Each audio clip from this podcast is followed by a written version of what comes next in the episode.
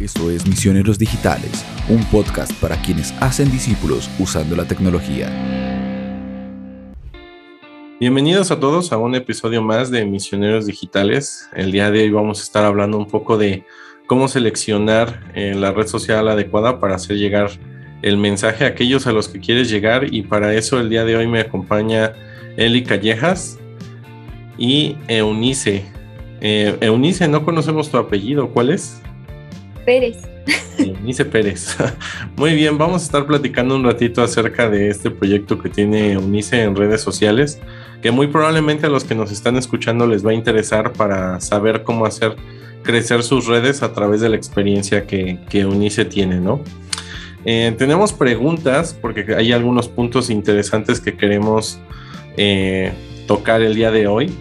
Eh, y la primera sería, pues, conocerte un poco, Eunice. ¿qué, ¿qué, te gusta hacer? ¿A qué te dedicas? ¿Cómo pasa el tiempo? Cuéntanos un poquito acerca de ti. Uy, bueno, a mí me gusta mucho la fotografía, me encanta estar pues viendo paisajes, salir a caminar a algún parque y estar con mis perros, que yo creo que es la mejor compañía que tengo. ¿Cuánto tienes dos perros? ¿Cuántos perros tienes? Tengo dos perros, pero ya están grandes, entonces son mucho de llegar a algún lugar a dormir específicamente. entonces, pues sí, se aprecia esa compañía. Muy bien, muy bien. Uh, Eli. Bueno, tengo una pregunta y yo quiero saber porque yo no, quiero saber más, pero me encantaría que pudieras contarnos un poco este, qué es lo que estás haciendo respecto a proyectos, cómo inició, cómo se está desarrollando, cómo ha avanzado, cómo es la experiencia para ti. Bueno, yo creo que la primera pregunta está graciosa porque yo no planeaba estar en redes no estaba dentro de mis planes y de la nada un día revisando TikTok, que es donde está el proyecto, me empezaron a salir puros TikToks cristianos, ¿no? De jóvenes orando, de jóvenes adorando, de jóvenes diciendo, oye, espérate, déjame decirte algún versículo. Y dije, bueno, ¿qué está pasando? ¿Es una señal o, o qué? Y efectivamente fue una señal porque fue en pandemia y fue decir, bueno, estoy encerrada, no tengo nada que hacer, pues hay que, hay que intentarlo, ¿no? Y fue cuando me tocó empezar a ver la necesidad de los jóvenes, ¿no? Porque pues todas las redes se llenaron de jóvenes, ¿no? Si antes los jóvenes decían, no, no quiero redes sociales, pues fue para pasar pasatiempo o pasar eh, el, gran parte del tiempo, ¿no? Y ahora que, que estoy ahí, pues es todo, todo un caso, ¿no? Porque eh, ahora ya tengo 18, 700 eh, seguidores, 18.700. Entonces es bastante extraño estar ahí en el proyecto, pero saber que, que hay gente que lo necesita y que es de mucha bendición, pues ayuda bastante. O sea, tu intención nunca fue convertirte en influencer o querer tener como ni ninguna de esas cosas, que es lo que normalmente ocurre, ¿no? Cuando alguien empieza a abrir cada vez más redes, es querer como vivir el sueño de ser youtuber o ser influencer o lo que sea, ¿no? O sea, lo tuyo surgió porque tuviste una necesidad. Sí, de hecho nunca pensé llegar a, a eso y a la fecha digo no. ¿Cómo fue? ¿Cómo fue ese momento en que empezaste a subir contenido? y empezaste a ver que algo estaba pasando y, y dijiste, bueno, vamos adelante y después como los números iban subiendo y subiendo y subiendo. Me gustaría saber eso y me encantaría saber si eh, tenés contacto con la gente, si te mandan algún mensaje o qué otro tipo de conexión tenés con tus seguidores. Uy, pues yo creo que el primer video que subí fue con versículos, no de este versículo me ayudó, este versículo te puede ayudar, este versículo este, puede ser de bendición, hoy te dejan orar por ti, alguna necesidad en específico que a lo mejor no conoces, pero pues ahí está, ¿no? Entonces, eso fue una de las cosas, ¿no? Que pasó y ahora que, que empezó a crecer la comunidad y sí, Este, luego me llegaban mensajes y gracias por haber orado por mí, este, no sabía que, que lo necesitaba y, y cosas así. Y ya después fue que llegó lo fuerte, ¿no? Que fue a empezar a llegar el hate y demás cosas, pero pues, son cosas que pasan. Entonces tuvimos, bueno, yo tuve que hacer como una comunidad cerrada por ahí en WhatsApp de, oye, este, ¿tienes alguna petición de oración? Hay que este, capacitarnos o hay que evangelizar entre nosotros para ir creciendo espiritualmente, ¿no? O sea, pero entonces eh, tú, tú, empezaste prácticamente haciéndolo en TikTok y empezaste compartiendo un poco tu experiencia, ¿no? Cómo Dios te había hablado, a través de qué versículos y cómo te habían ayudado en tu vida. No tenías un plan de, desde el inicio, sino que simplemente fue compartiendo tu experiencia y, y viendo cómo la gente reaccionaba a eso, ¿no? Sí. Ok, una, una pregunta interesante eh, sería, ¿por qué escogiste TikTok como red? O sea, tenemos hoy en día Facebook, Instagram, YouTube, y yo creo que los que estamos un poquito ya metidos en el mundo de, de, mover lo digital eh, de la iglesia o de algún ministerio, sabemos cuáles son las ventajas de cada uno, ¿no? Eh, pero a veces suele eh, salir la duda de, híjole, ¿deberíamos abrir todo o solo deberíamos abrir una cosa? O a veces no hay ni capacidad para abrir todo, ¿no? ¿Cómo seleccionaste tú la red que seleccionaste? Porque tú seleccionaste TikTok, ¿no? Pero Sí. ¿cómo fue la decisión de decir, ah, bueno, voy a usar TikTok en lugar de hacer videos de YouTube o en lugar de hacer publicaciones en Facebook o historias en Instagram? ¿Cómo fue tomar esa decisión para ti? Yo creo que fue con base al contenido que había, porque TikTok es una red muy, muy rara en ese aspecto, ¿no? Porque tenemos a los niños chiquitos que les dan el celular y lo primero que les dan es YouTube o TikTok, pero cualquiera que tenga videos es bueno para los pequeños, ¿no? O a los jóvenes también que dicen, no, pues ya me aburrí de ver fotos en Instagram, ya me aburrí de ver memes en, en Facebook, mejor me voy a TikTok, ¿no? que son videos cortos y son todavía más llamativos. Entonces el ver que había cada vez más jóvenes y cada día, cada día más este contenido pues no apto para todo público, dije, no, pues hay que entrarle, hay que pues atacar ¿no? ese problema y decir, bueno, hay que hacer contenido sano que pues pueda ser tanto para niños como para adultos, como para viejitos, como para jóvenes y que pueda ser de bendición también. Wow. Bueno, hablando de contenido, eh, ¿tenías algún plan de contenido al mero, mero inicio cuando, cuando todo empezó? ¿O así como sobre la marcha? ¿Cómo fue tu experiencia con, ok, tengo, necesito ponerlo en mi mente para pensar qué tipo de contenido voy a poner? ¿Cómo fue ese proceso?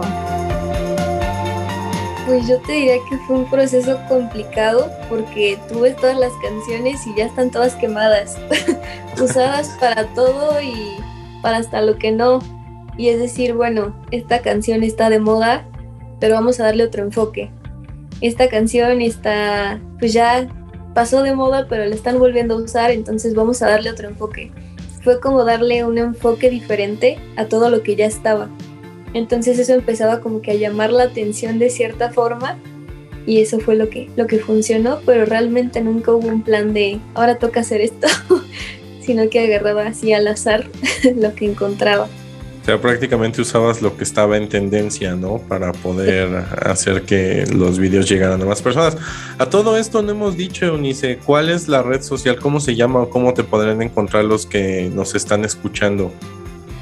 Uy, está medio complicado mi, mi usuario, pero es es.br y tres zetas. Entonces casi no puse información mía, pero así. O sea, tu cuenta es como, ¿cuál es el tipo de contenido que la gente va a encontrar después de que escuchen este podcast? Seguro quieren buscarte, pero ¿qué tipo de contenido o qué tipo, sí, no, qué tipo de contenido ellos van a encontrar? Eh, son, es Eunice hablando con la cámara o, o son imágenes o qué, qué tipo de contenido, cuál es el, el Sí, ¿no? Como el contenido que, que, estás publicando ahí.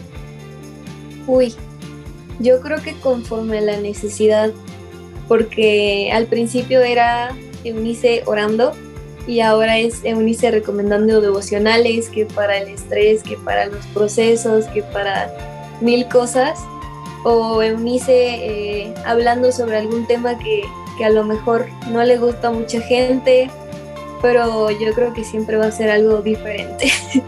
Eh, claro. Wow. Tengo una pregunta antes que me olvide. ¿Cómo, en qué periodo de tiempo tu, tus seguidores en TikTok, en la cuenta, subieron? ¿Cuál, ¿Cuál fue ese periodo en el que, bueno, empezamos con cinco, eh, mis hermanos, mi mamá, mi papá y yo ahí, y luego ahora gente de México y de otros países que hablan español. O sea, ¿cómo ¿en qué periodo subieron esos números? Uy, yo te podría decir que como en año y medio más o menos.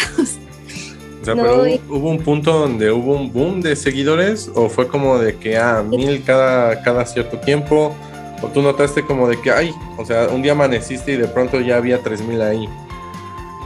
Sí, básicamente sí hay un momento en el que está ese boom y después se estanca y después otro boom y otra vez estanca, pero siempre son muy constantes, ¿no? Y en ese año y medio sí había momentos en los que la cuenta estaba estancada porque se me olvidaba subir cosas y otros en los que ya había demasiados y yo decía, ¿qué, qué está pasando, no? pero sí, son cuestiones de, meses básicamente. Bueno, entonces no hubo como una, una curva de seguidores continua, ¿no? De que dijeras, ah, bueno, estoy creciendo 100, 100, 100, 100, sino que era como que pequeñas explosiones y momentos en los que de plano no había ni un nuevo seguidor, ¿no? Sí. Ok, porque muchas veces eso es, o sea, cuando una iglesia abre sus redes sociales o cuando un ministerio lo hace, es, como normalmente se imaginan la curva, ¿no? Como de que vamos a ir ganando seguidores. Este, y así va a ser siempre, ¿no? Mientras mantengamos las publicaciones, pero a veces no ocurre así, ¿no? Como hay momentos de estancamiento y, y puede ser complicado. Sí. Wow. ¿Y cómo fue el proceso en el que dijiste, ah, bueno, mi mensaje está afectando a 30, 35 personas y la semana siguiente 150 y un año y medio después a más de 18 mil personas. ¿Cómo, ¿Cómo fue ese proceso? ¿Cómo lo, cómo lo, lo viste frente a ti? Y, y, y, cómo, o sea, qué pasos tomaste? Dijiste, bueno, voy adelante, voy a seguir con este contenido. ¿Cómo fue? Yo creo que lo primero siempre fue no perder la línea, ¿no? Porque cuando ya empiezas a tener pues la cantidad cada vez más alta de seguidores es cuando dices, bueno, ya no voy a hablar de Dios, voy a hablar de mí.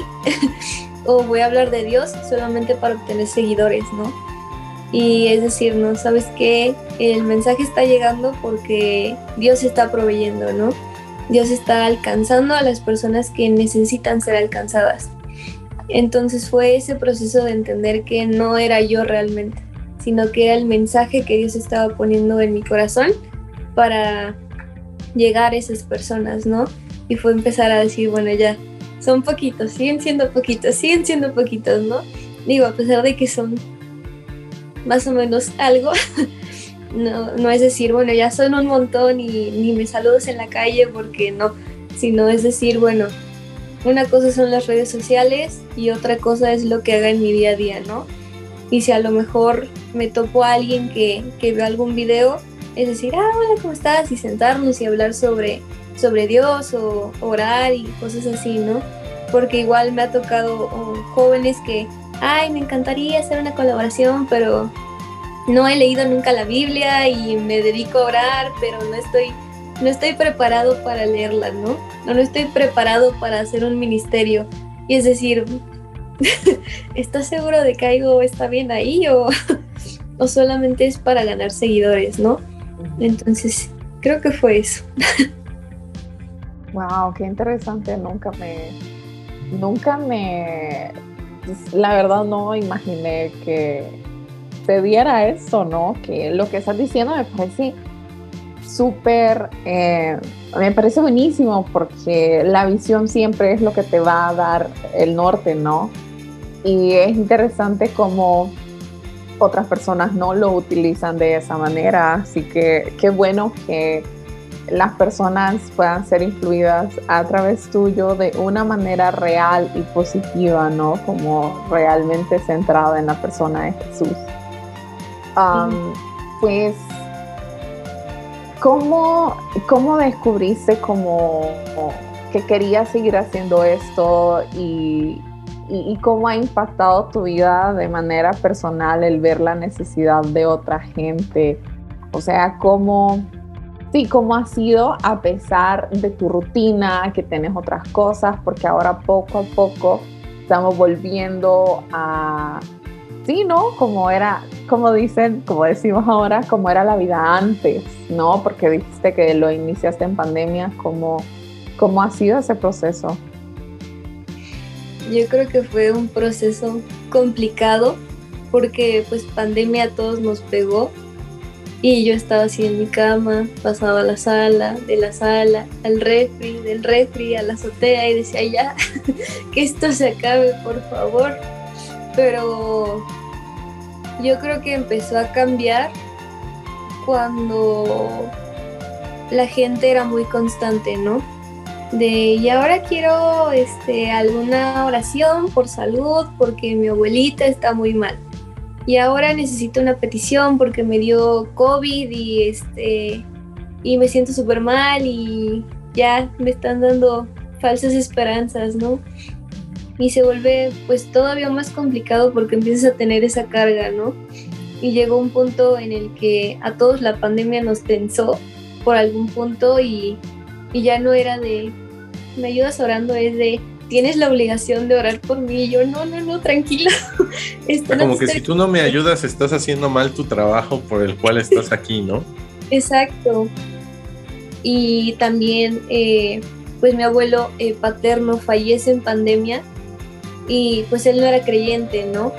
Y llegó esa carga de decir, no inventes, estoy en redes, pero no pude ayudarlo a él a llegar pues a ese punto, ¿no? Decir creo en Jesús y, todo lo demás. Entonces fue decir, bueno, este, tal vez no ayude a mi abuelo, pero puedo ayudar a las personas que a lo mejor me están viendo, ¿no? Y fue muy curioso porque al armar la comunidad, eh, había chicos que nos decían, es que si en mi casa digo que soy cristiano me van a correr y ahorita no tengo ni a dónde correr, ¿no? O si digo que me estoy eh, evangelizando en un grupo por Zoom, eh, me van a romper la computadora y ya no voy a tener con qué estudiar. Entonces, si ven que alguien se asoma, pues por favor digan algo de alguna tarea, de lo que sea, y pues vemos cómo le hacemos, ¿no? Y era como tener los nervios constantes de decir, no inventes, no la vaya yo a regar y pase su mamá y le vaya a decir algo. O hubo una chica en Perú, me parece, y si no fue en Perú, fue en Argentina, que nos dijo, es que soy la única de la comunidad que tiene una computadora para sus clases y estoy tratando de jalar a todos los chicos de mi comunidad, que somos como 50, y los 50 nos conectamos a la reunión eh, con mi computadora, ¿no? Y fue decir, ok, Dios está orando, ¿no? Los chicos están siendo tocados, ¿no? Y ellos mismos son los que están alumbrando a sus papás, los que están con sus hermanitos, y había chicos que nos decían, oigan, ¿alguien sabe alguna aplicación de la Biblia? es que si pido una para Navidad, no, no sé ni cómo me vayan a ver en la siguiente reunión, ¿no? Entonces fue ese cambio, ¿no? Decir, bueno, estamos en casa, pero al mismo tiempo Dios está impactando, ¿no? Y está tocando los corazones. Entonces, ahorita, ahorita mencionaste algo bien interesante y nada más como para que los demás también entiendan el contexto. Tú empezaste haciendo los videos en TikTok, ¿no? Empezó contactándote gente para que oraras por ellos, para que este, hablar de Dios, etcétera. Y después tuviste alguna, o sea, porque lo que entendí ahorita es que tuviste después llamadas, ¿no? Videollamadas con, con estas personas. Sí, ya era de te marco por Instagram y yo no, mejor este hagamos una comunidad y todos nos juntamos por Zoom y todos oramos y ya está. Pero sí, era...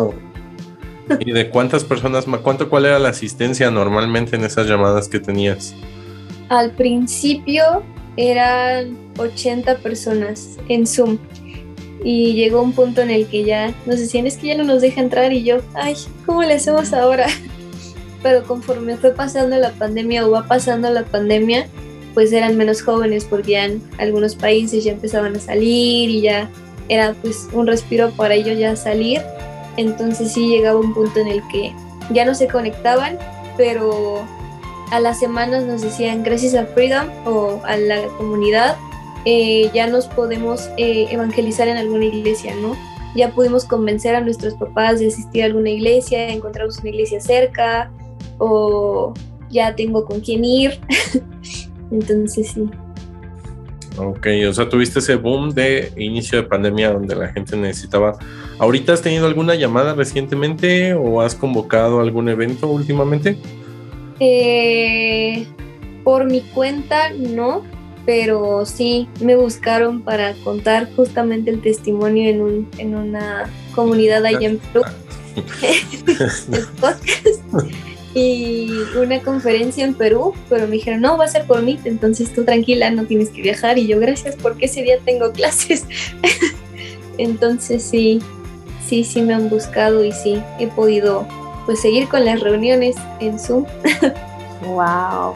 Creo que al inicio de la conversación mencionaste un poco del, de ese hate o odio en las redes.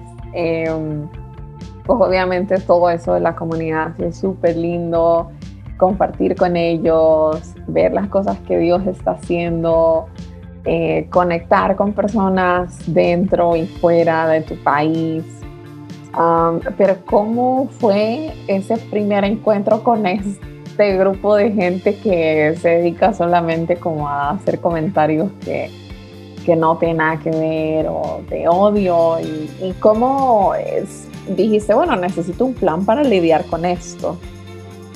¿Cómo, cómo fue ese momento? yo creo que fue un momento de crisis realmente porque era contenido eh, de música cristiana o de música eh, tocando ciertos temas delicados y había mismos cristianos, ¿no? Este, amenazando de muerte, amenazando de, de infierno y no sé qué tanto. Y llegó un punto en el que, pues, el hate, pues, te afecta, ¿no? Y yo dije, ay, ¿cómo le hago? ¿no? Y hubo un momento en el que sí, gente que no tenía nada que ver con la iglesia decía, por esto no me vuelvo cristiano, ¿no? O sea, imagínate si los que son no creyentes eh, afectan a sus... Eh, a los que hacen contenido, imagínate ahora los creyentes que entre ellos se tiran. Entonces fue decir, no, tengo que hacer algo, ¿no? Pero si lo sigo leyendo me afecto, pero pues ¿qué hago, no? Le pedí a tu hermano que leyera todos los comentarios, que te ahorrara todo lo negativo.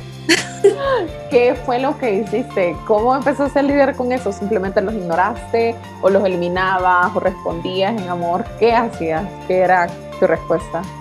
Al principio sí contestaba con amor de gracias por tu opinión, Dios te bendiga y, y ya está, ¿no?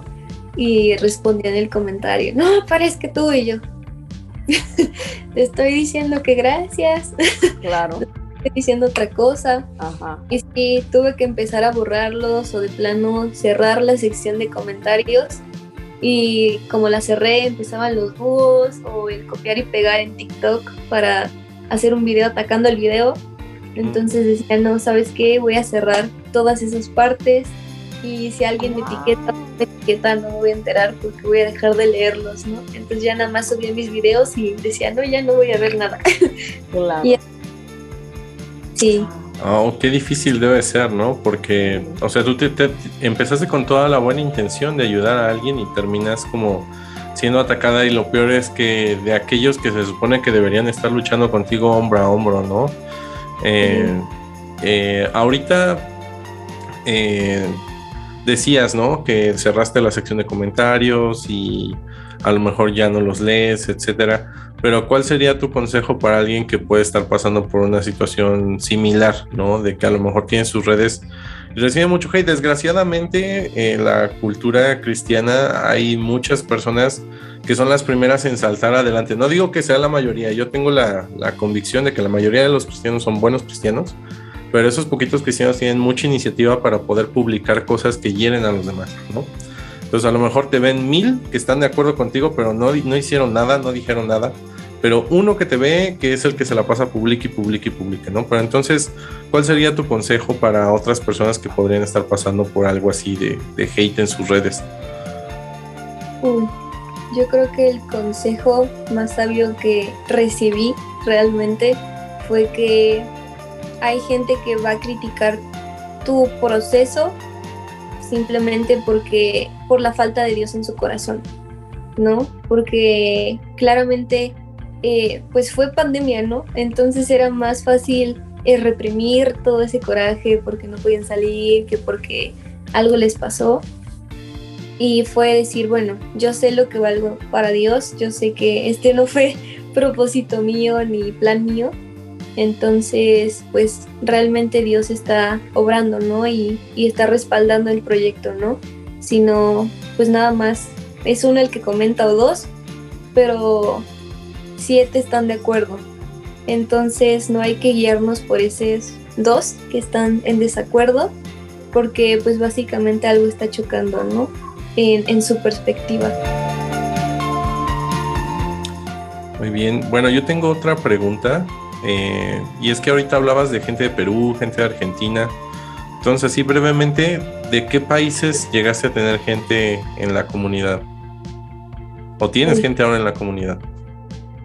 Tengo gente de Costa Rica, de Argentina, de República Dominicana, de Venezuela, de Nicaragua, de Guatemala, de El Salvador, de gran parte de los países de, de Latinoamérica y también eso, eso me dio bastante curiosidad. Llegó gente de España también y decía, no me puedo conectar por el horario, pero por favor pásenme las notas por el grupo. Entonces eso, eso me llamó también mucho la atención, que llegamos a cubrir gran parte del continente, pues, que habla español, pero también del otro continente, del otro lado, logramos a cubrir un poco. Wow, qué, qué loco, ¿no? Porque iniciaste algo, no te imaginaste que iba a empezar dando esos pasos e ibas a continuar dando otros saltos y alcanzando a gente que no imaginaste. Entonces, qué gran bendición, ¿no? me encantaría que nos compartieras dos o tres cosas que el Señor te ha mostrado, te ha enseñado en ese proceso de EU, conectando a otros con Dios, ministrándolos en redes sociales. ¿Qué, te ha enseñado el Señor? ¿Qué has aprendido? ¿Cómo ha sido esa experiencia? Yo creo que el primer aprendizaje que, que tuve fue que una cosa es ser influencer y otra cosa es ser influencia, ¿no? Porque el influencer te va a pedir que lo sigas, pero la influencia va a cambiar tu perspectiva de ciertas cosas, ¿no? Que es como lo vemos dentro de la iglesia, ¿no? Tenemos al pastor que influye en, pues, nuestras actitudes, nuestra vida cotidiana, nos, nos guía un poco. Mm, y el segundo aprendizaje creo que se basa mucho en la cita de todo lo puedo en Cristo que me fortalece, que es Filipenses 4:13. Y es porque justamente es esta parte de decir, realmente no fui yo, fue Dios. Realmente no es eh, gloria mía, sino es gloria y honra a Dios, porque Él es el que está promoviendo que se logre, Él está dando frutos y pues también yo crezco, ¿no? Espiritualmente al ver pues todo este crecimiento de, todos en general.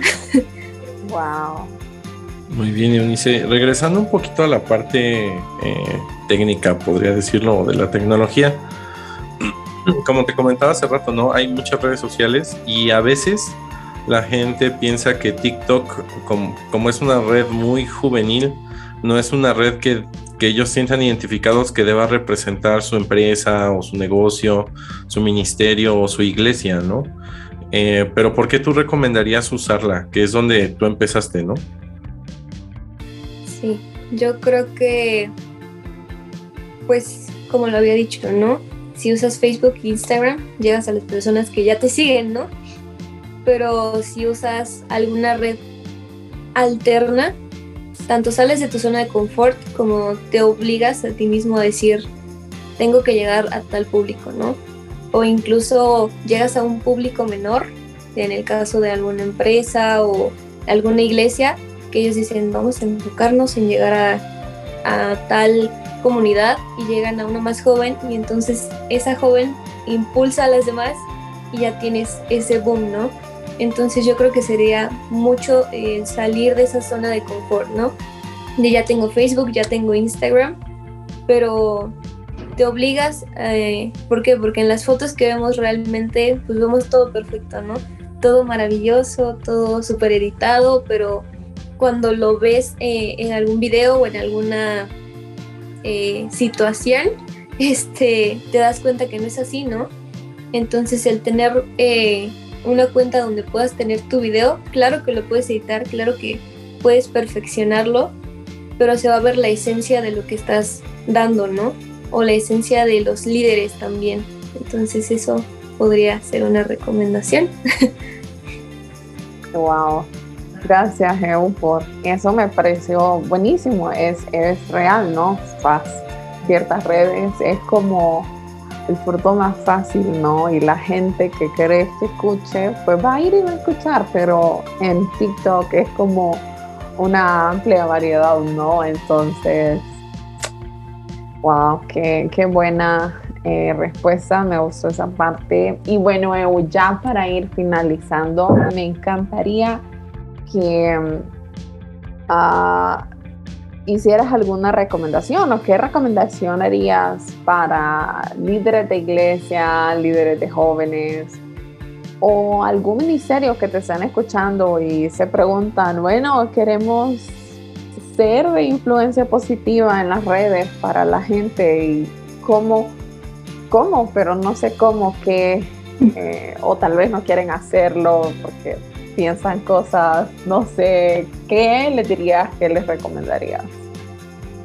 Algo que yo recomiendo mucho en cuanto a ministerios juveniles es que sean pacientes, ¿no? Porque vemos que jóvenes entran, salen, van y vienen. Algunos entran y se quedan, otros van y ya no regresan. Eh, porque los procesos eh, de adaptación son muy diferentes, ¿no? Eh, en el caso de, de, los jóvenes, que es lo que más hay ahora, es que vemos eh, de una forma la persecución muy lejana. Eh, ¿Por qué? Porque decimos, no, es que en las lejanas eh, Arabias Sauditas los encarcelan o les dan cuello. Pero, ¿qué están viviendo tus jóvenes, no? A lo mejor en su casa no pueden decir soy cristiano, soy creyente. A lo mejor se tiene que escapar una hora de su casa para ir a la iglesia y decirle a su mamá, este, vine a comer con unos amigos, ¿no? pero en realidad está eh, en la iglesia adorando y sirviendo y creo que hay que ser muy conscientes de eso, ¿no? Eh, no siempre va a ser algo eh, perfecto, la iglesia vas a encontrar gente imperfecta y no porque seas líder tienes un rango mayor, sino siempre vas a tener el mismo rango que, que tus liderados, porque tanto tú aprendes de ellos como ellos aprenden de ti. ¿no? Porque a veces tenemos este rango de decir, ya estoy en jóvenes, ya puedo ser mandón, pero en realidad es todo lo, lo contrario, ¿no? Te pusieron de líder porque sabes eh, llegar a los jóvenes, pero también porque puedes aprender más de ellos, ¿no? Entonces yo creo que sería eso y pues siempre hay que salir de esa zona de confort, ¿no? Nos quedamos muy cómodos en la iglesia, pero también hay que llegar a la siguiente generación, ¿no? Ya estamos con las generaciones mayores, ahora nos toca pues ayudar a las generaciones pues más jóvenes a que se apasionen por Dios y a que puedan compartir de Dios libremente. Eunice, pues muchas gracias por eh, darte el tiempo de estar con nosotros y compartir un poco tu experiencia. Eh, tantos seguidores, no, no creo que haya una iglesia tan grande en, en Puebla, ¿no? Que tenga tanta gente y que tu mensaje llegue a todas esas personas y que seas centrado en Dios, creo que es de bendición. Ojalá sigan creciendo tus redes, ojalá siga creciendo tu comunidad y las personas en su corazón cada vez se acerquen más a, Dios a través de su palabra. Y te agradecemos mucho por el tiempo otra vez, por haber estado aquí, contarnos. Eh, ya veremos si tenemos suficientes comentarios como para a lo mejor invitarte a hacer una segunda parte, porque creo que hay dudas que a lo mejor en este momento no se nos ocurrieron, que queremos contestar después. Eh, pero muchas gracias por estar acá. ¿Hay algo más que quieras decir? ¿Algún comentario final? Tienes que recordarnos cómo te encontramos en TikTok.